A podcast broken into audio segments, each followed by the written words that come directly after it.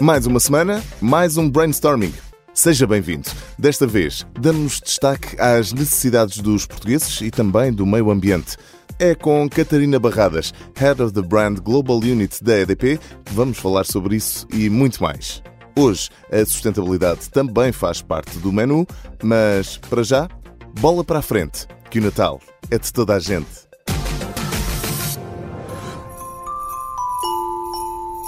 O Natal é para toda a gente e a magia também, e neste Natal a magia está na bola.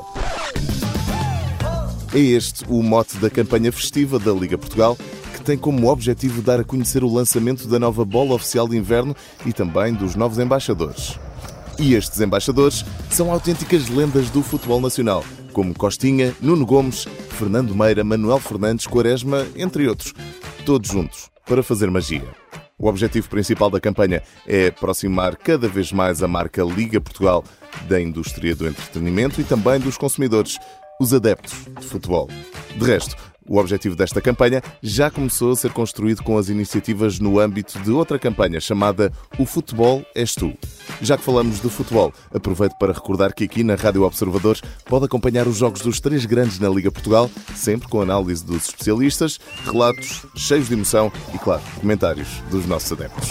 Neste Natal, a magia está na bola. Feliz Natal!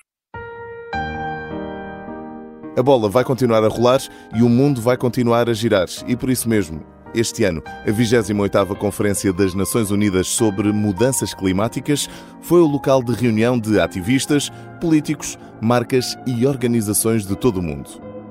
Para deixar claro que o mundo está a aquecer a um ritmo assustador, a instituição Environmental Leadership Canada realizou uma campanha intrigante que apresenta um buquê de flores. Se habitualmente as flores e o verde costumam ser um sinal de vida e positividade, aqui ganham um significado totalmente novo, numa reviravolta surpreendente. As flores são da Antártica, um continente tão frio que essas flores nem deveriam estar a crescer por lá. E é por isso que a equipa apelidou o projeto de o buquê mais assustador do planeta. É um aviso e um lembrete aos líderes mundiais de quão imperativa é a questão das alterações climáticas. Através do site, qualquer pessoa pode enviar um buquê de réplicas destas flores da Antártica ao poder político local. The Planet's Scariest Bouquet está no YouTube. É o chamado Abrolhos, em forma de buquê.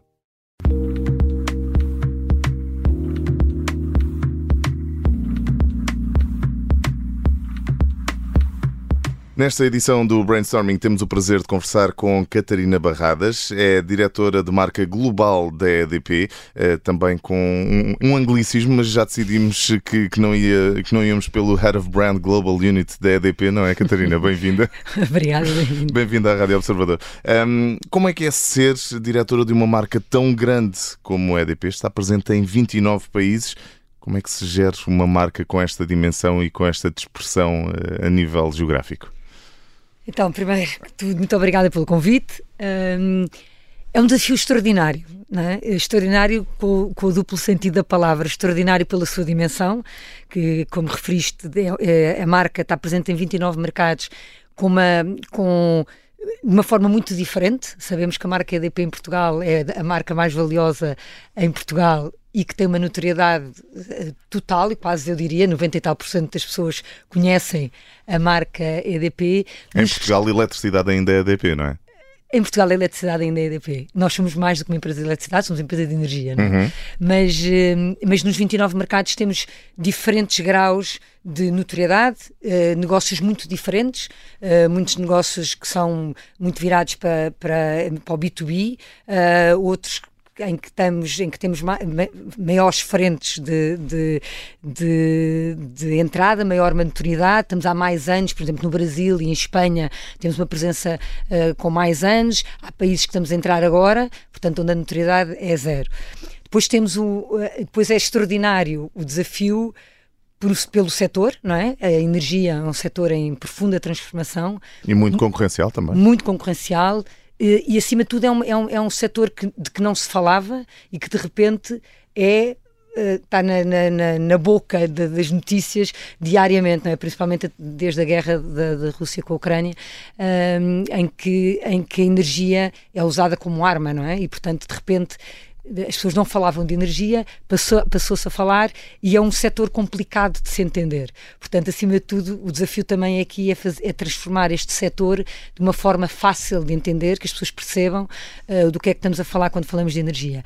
E depois e... nós temos, o, só, só para continuar sim, sim. aqui, só, nós temos um, um, um, uma assinatura de marca, um propósito, que é nós escolhemos a Terra, We Choose Earth. E esse posicionamento é de grande responsabilidade, porque sabemos que o setor eh, de energia muitas vezes é acusado de greenwashing uhum. um, e nós, EDP, Fazer, temos o foco total na credibilidade e na nossa reputação. E, portanto, este nós escolhemos a Terra é a razão porque é que nós fazemos tudo aquilo que fazemos. Tem que ser mais que um claim. Tem, tem que ser é vivido. muito mais do que um claim. Tem que ser vivido, é um compromisso, é uma escolha e, acima de tudo, é uma verdade. Portanto, nós só contamos a história de projetos que já fizemos.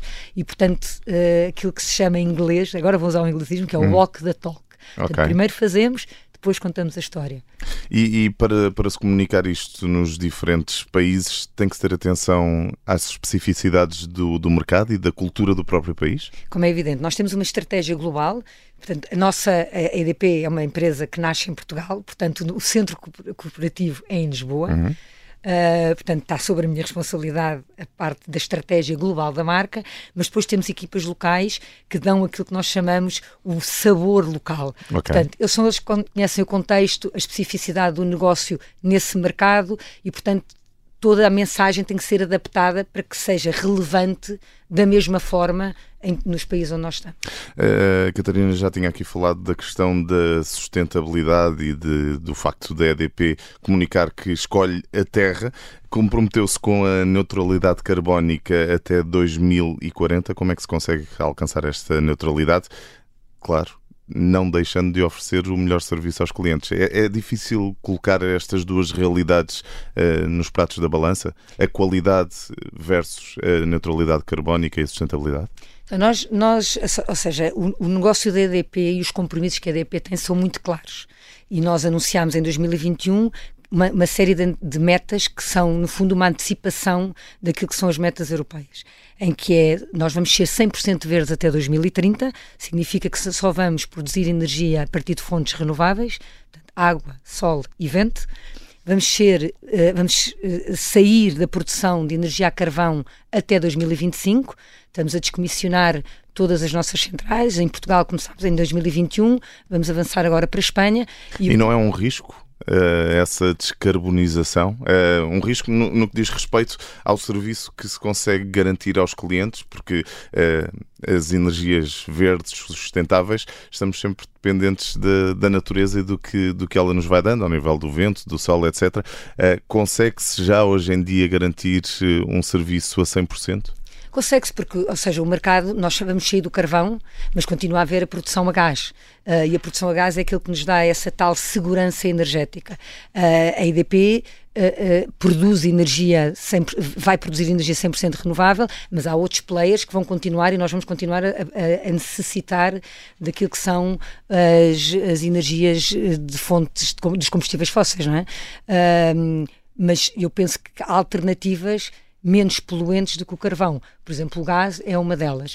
Uh, uh, e, e, portanto, a, a nós antecipámos também a meta da descarbonização para 2040, uh, 10 anos antes daquilo que nos, é, que nos é obrigatório, porque nós acreditamos mesmo que este é o caminho que temos que fazer para uma transição energética que seja progressiva e, e, e o mais sustentável possível. Portanto, da nossa parte, o que nós garantimos é que vamos ser produtores de energia limpa até 2030, uh, eh, descarbonizar a economia e toda a cadeia de valor, a nossa cadeia de valor, portanto, os nossos fornecedores, até 2040. E, portanto, isto são muito, metas muito claras, garantindo sempre, como, como te referiste, uh, um serviço de qualidade e a segurança energética. Portanto, aqui um impacto direto, mas também indireto através da, da cadeia de valor. Para além da sustentabilidade ambiental, a EDP também leva muito a sério a sustentabilidade e a responsabilidade social, o muito falado ESG, dos vários vários projetos de responsabilidade social da EDP, tem algum que pelo qual tenha mais carinho ou que queira destacar? A área do impacto social é sempre uma área que para mim faz muito sentido. Eu acredito em empresas cujo impacto tem que, o impacto tem que ser positivo na comunidade onde nós operamos. E nós temos impacto, de facto, em muitas comunidades, quando abrimos um parque solar, quando abrimos um parque eólico, e, portanto, trabalhamos uh, muito próximo dessas comunidades para, para gerar um impacto positivo. No, há um projeto, uh, uh, e o impacto social, só também para perceberes, na EDP anda a par com a inovação, com a sustentabilidade, que sabemos que que é aquilo que nos vai levar até 2030. Nós queremos uma transição energética justa e daí o impacto social que não deixa ninguém para trás no acesso à energia. Porque o mundo também são as pessoas. Porque o mundo também, os mundos são as pessoas, não é só. Mas, o, ou seja, dentro deste nosso umbrella, desta marca social que é o YES, que é You Empower Society, e aqui eu tenho que falar inglês claro. porque, porque isto é um projeto global, portanto nós estamos presentes com esta, com esta marca do You Empire Society em, em, no, nos nossos 29 mercados, sempre com uma estratégia de impacto, social muito clara e temos um projeto que eu que eu, que eu gosto especialmente, que é o A2E, que é o Access to Energy. No fundo é garantir que os países uh, mais carenciados têm acesso à energia. Portanto, isto é um, é um projeto que, é, que está em África desde 2018, temos, uh, já realizou quatro edições e destinou 2,5 uh, milhões de euros para apoiar 29 projetos em sete países africanos.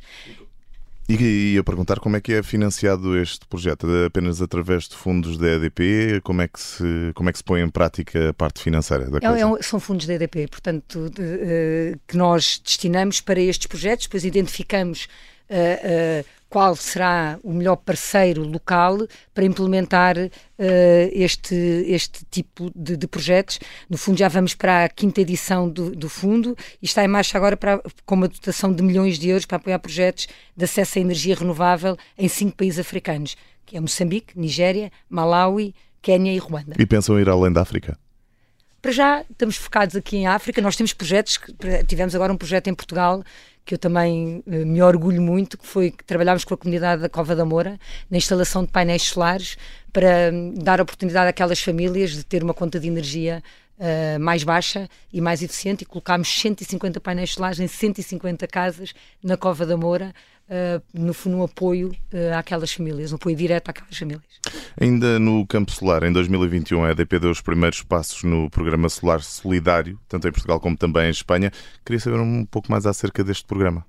Pronto, os bairros solares, no fundo, são, uh, são comunidades em que nós colocamos, em que está o, o dito produtor, portanto, que no fundo é, é, é, onde nós instalamos o painel solar, que depois não só esse produtor beneficia uh, uh, da, da, energia solar, como distribui pelos vizinhos essa energia. E, portanto, gera-se aqui uma comunidade de proximidade entre o produtor e o vizinho que todos beneficiam uh, com a energia solar. Energia comunitária. É uma energia comunitária. Uh, e, portanto, o, a Cova da Moura é um exemplo um bocadinho diferente disso, porque na Cova da Moura é para autoconsumo, ou seja, só aquela família é que beneficia da colocação daquele painel solar. Nos bairros solares solidários é ao contrário, portanto, nós trabalhamos junto de IPSS, de grandes estruturas, onde colocamos os painéis solares, essa, essa, essa instituição beneficia dessa, dessa energia e distribui para a rede, e, portanto, os vizinhos também beneficiam. Será, dessa... será esse o caminho para o futuro? Uh, olhar para, mesmo para a distribuição de energia mais uh, na vertente comunitária do que apenas na vertente individual, por assim dizer, a minha casa, o meu painel solar, se calhar começar a, a pensar em partilhar painéis solares com os vizinhos? Eu, eu acredito que sim, não é? A energia solar é uma energia inesgotável, tanto, e é aquilo que também é fundamental para a transição energética. Um, e, portanto, eu acredito que todos os projetos em que uh, consigamos partilhar esta energia solar uh, pelo máximo de pessoas possíveis e todos beneficiarem, é super vantajoso para todos, não é? Portanto, nós acreditamos muito nesta, nesta transição energética justa, sem deixar ninguém para trás. Já falamos aqui nos eh, projetos e na forma como a EDP aborda a responsabilidade social. É fundamental que todas as marcas, aqui em, em particular os principais players, tenham estratégias e tenham planos e se envolvam na responsabilidade social e na sustentabilidade hoje em dia? Eu sou uma. aliás, a minha mudança para a EDP e a, e a, e a, e a e a forma como eu olho para a minha para o meu lugar para, e para a minha para a responsabilidade que eu tenho na empresa é exatamente pelo orgulho que eu tenho na forma como a EDP olha para essa parte de, de, de daquilo que nós chamamos o ESG, não é? Uhum. Um, e eu acho fundamental, porque nós sabemos que as marcas que geram impacto positivo na sociedade, uh, no ambiente e, e, e, para o mundo, são marcas que as pessoas acreditam, gostam e procuram. Portanto, trabalhar com marcas com propósito e com propósito maior, este nós escolhemos a terra, aquilo que eu falava no princípio, é a razão do porquê que nós fazemos tudo naquela empresa. E, e para mim isso hum, é super envolvente. É, dá-me um propósito para ir trabalhar todos os dias e, e eu penso que o impacto as empresas têm uma responsabilidade de ter um impacto positivo na, na, na, nas comunidades. Não pode ser só o lucro financeiro, que é fundamental para a sustentabilidade também da empresa e dos, dos, dos, dos, dos trabalhadores e dos colaboradores, não é? Porque se a empresa não tiver lucro, depois também não, consiga, não consegue uhum. manter os Sim. empregos. Portanto, garantir a, a, a, sustentabilidade financeira, mas depois garantir que temos um impacto positivo em tudo aquilo que nós fazemos. É fundamental retribuir. É fundamental retribuir. Catarina, eh, terminamos sempre eh, as nossas conversas aqui no brainstorming com um desafio eh, e por isso vou pedir-lhe para escolher uma música que identifique a EDP ou que, ou que relacione com a EDP. Nós lançámos agora uma campanha global, agora, que ainda estará no ar durante algum tempo, que se chama, que, com, com, a música do Louis Armstrong, What a Wonderful World. E é exatamente isso, é uma ode à Terra e a este planeta e àquilo que tudo, e, e, e é, no fundo é um, é um desafio à comunidade internacional, a todos nós, todos nós temos um papel fundamental nesta transição energética. Um, e, e, na sustentabilidade do planeta. Portanto, isto é uma oda à Terra, de, que é um planeta extraordinário. Do ponto de vista, utilizarmos a metáfora dos, dos, astronautas, porque os astronautas não só. As missões espaciais são colaborativas, nós precisamos da colaboração de todos, de países, nações, como também têm, eles têm aquele efeito que eles chamam o overview effect, que é o, a, a, um, o efeito do impacto que tem ver o planeta de, de outra perspectiva e, e, e utilizámos a música, utilizámos uma frase do Saramago, que é nós temos que sair da ilha para ver a ilha, distanciarmos um bocado, olharmos para o nosso planeta com, com olhos, com distância, sem fronteiras. Uh, aqui tem que ser uma colaboração de todos para termos um, um, futuro para a humanidade. E, portanto, esta música para mim, uh, agora neste momento, é o que faz sentido e é aquilo com quem eu, uh, a música com que eu relaciono a EDP. E ver o planeta como um todo. Estivemos à conversa com Catarina Barradas, a diretora global da marca EDP. Muito obrigado por ter vindo ao Brainstorming e até breve. Muito obrigada.